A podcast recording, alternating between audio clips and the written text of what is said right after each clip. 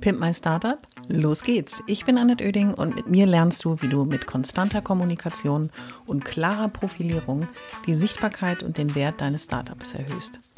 Ich bin Expertin für Unternehmenskommunikation, Selbstunternehmerin und berate seit vielen Jahren Startups. Mit diesem Podcast bekommst du immer am Montag und Mittwoch in einer kurzen Folge meine sofort umsetzbaren Profi-Tipps aus 25 Jahren Erfahrung. So sparst du Zeit und nimmst deine Startup-Kommunikation selbst in die Hand. Los geht's! Alle wichtigen Infos zur Folge und mir findest du in den Shownotes.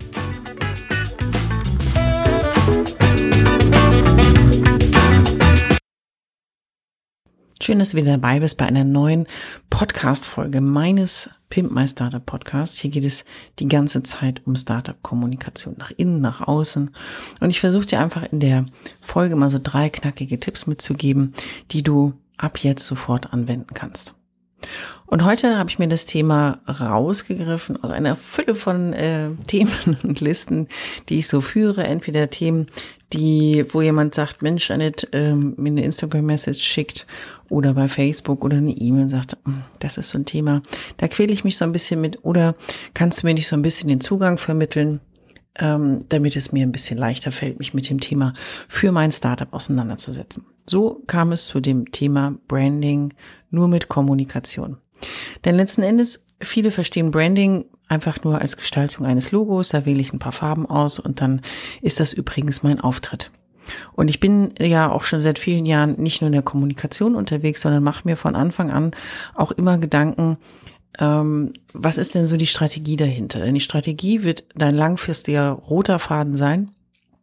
Die Taktik sind die kurzfristigen Maßnahmen und langfristig ein Ziel anzupeilen und damit auch letzten Endes ähm, die Überlegung zu starten, wie komme ich denn an dieses Ziel? Und das Ziel ist damit auch verbunden, dass du natürlich in einem Markt dich tummelst. Das heißt, mit vielen anderen dich im Haifischbecken vorwärts bewegen möchtest und natürlich auffällst. Und langfristig, selbstverständlich, das ist auch das große Ziel vieler Startups, eine Marke aufzubauen, die jeder kennt, mit der jeder auch etwas verbindet. Doch das ist natürlich, ich hatte schon mal eine, eine andere Podcast-Folge, mehrere schon mal immer wieder zu dem Thema Marke gemacht. Denn Markenaufbau ist eine konstante Aufgabe über eine längere Zeit. Man muss da einen guten, langen Atem haben. Sicherlich kann man den einen oder anderen Schritt etwas verkürzen, wenn man etwas Geld einsetzt. Aber ohne Konzept kommt auch am Ende keine Marke bei raus. Das heißt, für dich Branding ist ein Teil deiner Gesamtstrategie und Branding ist mehr als ein Logo. Es ist eigentlich eine 24-7 funktionierende Kommunikation. Und damit sie für dich funktioniert, habe ich wie immer drei Tipps für dich parat. Tipp Nummer eins heißt, deine Basics sind das A und O. Das heißt, du, bevor du irgendetwas gestaltest, oder jemanden beauftragst, etwas für dich zu gestalten, mach dir wirklich grundsätzliche Gedanken, wenn du es nicht sowieso schon mit dem Start und der Gründung deines Unternehmens gemacht hast. Und denk drüber nach, was sind dir eigentlich für Werte wichtig? Also wofür stehst du persönlich? Wofür soll auch dein Unternehmen stehen? Und da du eng mit dem Unternehmen verbandelt bist, kann man das eigentlich, finde ich, gar nicht immer so ganz genau voneinander trennen, denn dein Einfluss als Gründer, Gründerin ist natürlich ganz klar und stark auch auf das Unternehmen. Das heißt, welche Werte bestimmen dein Handeln? Dann das Ziel habe ich schon angesprochen. Das heißt, definiere schon ziemlich genau dein Ziel. Es kann auch die Weltherrschaft sein. Warum nicht? Ähm, jeder setzt sich sein Ziel und auch letzten Endes die verschiedenen Zwischenziele. Denn dein großes Ziel zu haben, was du in zehn Jahren erreichen kannst, dann musst du zehn Jahre aber ganz schön gut durchhalten, Selbstmotivation haben. Es schadet also nicht, vielleicht das Zehn-Jahresziel in Jahresziele zu ähm, unterteilen oder auch in Halbjahresziele, sodass du immer zwischendurch sagen kannst, okay, bin ich auf der Spur, bin ich irgendwie auf dem Erfolgsweg, den ich mir vorgenommen habe, oder muss ich vielleicht ein bisschen nachjustieren? Mach dir auch Gedanken, wen du dann erreichen möchtest und welche Botschaften du senden willst.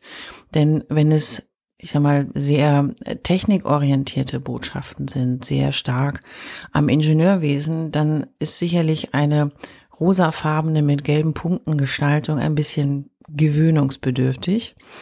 Deswegen überleg dir vielleicht auch bei, bevor du mit dem Branding, wie gesagt, anfängst, anfängst, was ist es? Was ist das Thema?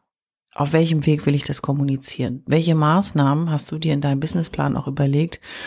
Und welche Kanäle wirst du ähm, auf dem Weg auch äh, bespielen, nutzen, und ähm, wenn es das Thema Weltherrschaft ist, schadet es sicherlich nicht, vielleicht auch sowas wie ein Manifest, ein Strategiepapier, die viel großen Ziele, die du da gesetzt hast, oder ein großes Ziel, durchaus auch mal für dich richtig auszuformulieren. Weil du kriegst dann echt ein gutes Gefühl dafür, was ist eigentlich notwendig. Weil wenn du eine Weltneuheit erfunden hast, ein Produkt, eine Dienstleistung, die es noch nirgends auf dem Planeten gibt, kann das natürlich sehr präzise, sehr ordentlich und sehr schlicht sein, aber es kann auch laut, knallig von den Farben her und mit schreienden Botschaften sein.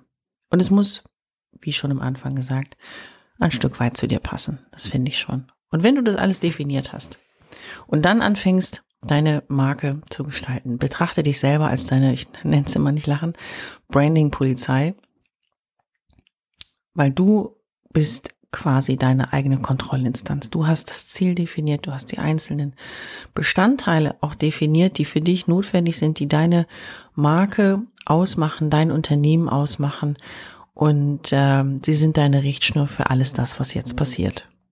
Bei der Gestaltung ist es sicherlich gut, wenn wir davon ausgehen, dass das Branding nicht nur eine Verpackung ist, sondern eigentlich jede Form von Kommunikation ein Teil des Brandings ist, was 24/7 für dich kommuniziert, dann ist es natürlich auch wichtig, vielleicht über bestimmte Codes nachzudenken. Ich habe das gerade mit meinem pinken Beispiel mit gelben Punkten angedeutet. Codes helfen anderen, sich zu orientieren. Und wenn du mal drüber nachdenkst, ich weiß ja nicht, in welcher Branche du dich bewegst, aber dass vielleicht Technikthemen eher mit kühlen äh, Farben und ähm,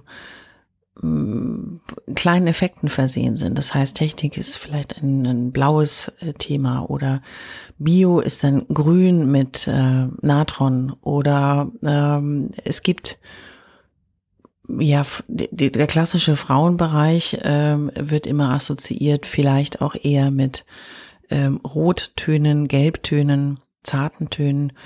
Ähm, und die Frage ist eben, in welchem Bereich bewegst du dich und wie kannst du vielleicht bestehende Codes nutzen, damit auch die visuelle Ebene für den anderen, weil du kommunizierst ja visuell, für den anderen dann deine Botschaft noch ein bisschen zugänglicher macht. Mein Tipp Nummer drei ist bei alledem, was du dir an Gedanken gemacht hast und Codes, die dir und den anderen als Orientierung helfen. Nicht als Vorgabe, nur als Orientierung, nicht missverstehen ist es eine Zutat, die dein Branding so unverwechselbar macht, wie nur irgendwie möglich, denn das ist deine Persönlichkeit.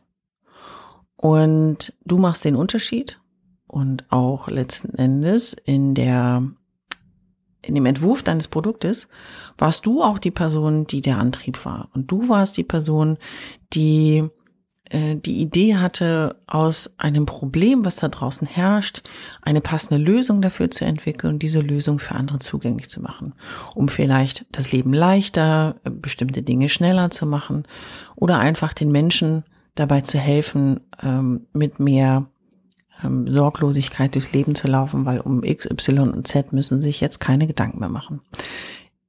Das diese persönliche Note, die du mit in dein Unternehmen einbringst, finde ich, kann überhaupt nicht schaden, das auch in das Branding mit zu integrieren. Und es kann eben eine persönliche Note sein. Das heißt, du stehst für Qualität oder für eine Präzision, für eine gewisse Geschwindigkeit, für auch vielleicht ein Stück weit Humor. Auch das sollte in dem Branding Platz haben. Und mein Tipp wäre einfach, beachte auch deine Persönlichkeit, denn sie spielt schon in deinem Startup eine große Rolle, manchmal vielleicht mehr, als du das glaubst. Also kann sie auch durchaus dein Branding beeinflussen. Damit sind wir auch schon am Ende der aktuellen Folge angekommen. Und wie gesagt, ich wiederhole nochmal meine drei Tipps. Also der Basics sind das A und O. Nutze auf jeden Fall Codes, damit andere dich besser verstehen. Aber Tipp Nummer drei, würze diese Codes unbedingt mit deiner Persönlichkeit, denn so schaffst du diese Unverwechselbarkeit. Und mein Wunsch an dich, ich formuliere mal ganz zum Schluss einen klitzekleinen Wunsch an dich, wäre, schau dir diese drei Tipps an, schau, was du davon vielleicht für dich übernehmen kannst und letzten Endes, auch aus der eigenen Erfahrung heraus, in Kürze bin ich im neunten Jahr selbstständig, worauf ich wirklich stolz bin und mir auch großen Spaß macht und kann nur sagen, mach dein Ding und zeig es auch. Das ist Branding. Und los geht's. Ich hoffe, es hat dir gefallen und du bist durch meine Tipps ein wenig schlauer, aber vor allem mutiger geworden. Ich freue mich, wenn du meinen Podcast abonnierst und so ab jetzt keine Folge mehr verpasst. Immer montags und mittwochs. Und wenn es dir gefallen hat, schreib mir gerne eine Bewertung und gib mir 5 Sterne.